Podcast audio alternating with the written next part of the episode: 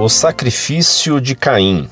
Carta enviada em 12 de fevereiro de 2007 por um consulente de São Paulo, de religião católica, escolaridade superior incompleto, profissão vendedor. Prezado Senhor, tenho o hábito de ler a liturgia diária, Deus conosco, e na primeira leitura de hoje, que foi tirada do livro do Gênesis, capítulo 4, versículos 1 a 15, me ficou uma dúvida e ficaria agradecido se pudesse me responder. Neste versículo que transcrevo a seguir, Deus não olhou para a oferenda de Caim, ou seja, não lhe agradou. Por quê? É essa a dúvida, porque Deus não aceita a oferta de Caim. Versículo: Aconteceu tempos depois que Caim ofereceu frutos da terra como sacrifício ao Senhor, e Abel ofereceu primogênitos do seu rebanho com sua gordura. O Senhor olhou para Abel e sua oferenda, mas para Caim e sua oferenda não olhou. Fim da citação.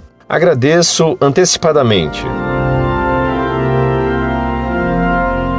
Muito prezado, salve Maria. Repare que no próprio texto que você me envia está escrito que Abel ofereceu primogênitos de seu rebanho com sua gordura.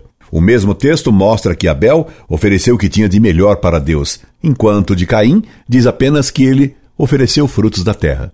Não diz que ofereceu nem os primeiros frutos, nem os melhores. Mais adiante, Deus indaga Caim por que ele se irritara pelo fato de Deus não ter aceitado o seu sacrifício. Por que estás irado? E por que estás abatido o teu semblante? Porventura, se obrares bem, não receberás por isso o teu galardão? Gênesis capítulo 4, versículos de 6 a 8. O que mostra que Caim não fizera uma oferta digna e generosa. Quando se faz um sacrifício para Deus, devemos agir generosa e humildemente. Repare ainda, meu caro, que as palavras que a Bíblia usa para se referir ao sacrifício de Caim, ofereceu frutos da terra, são muito parecidas àquelas que se dizem na Missa Nova de Paulo VI. Abençoai, Senhor, esse pão, fruto da terra e do trabalho do homem.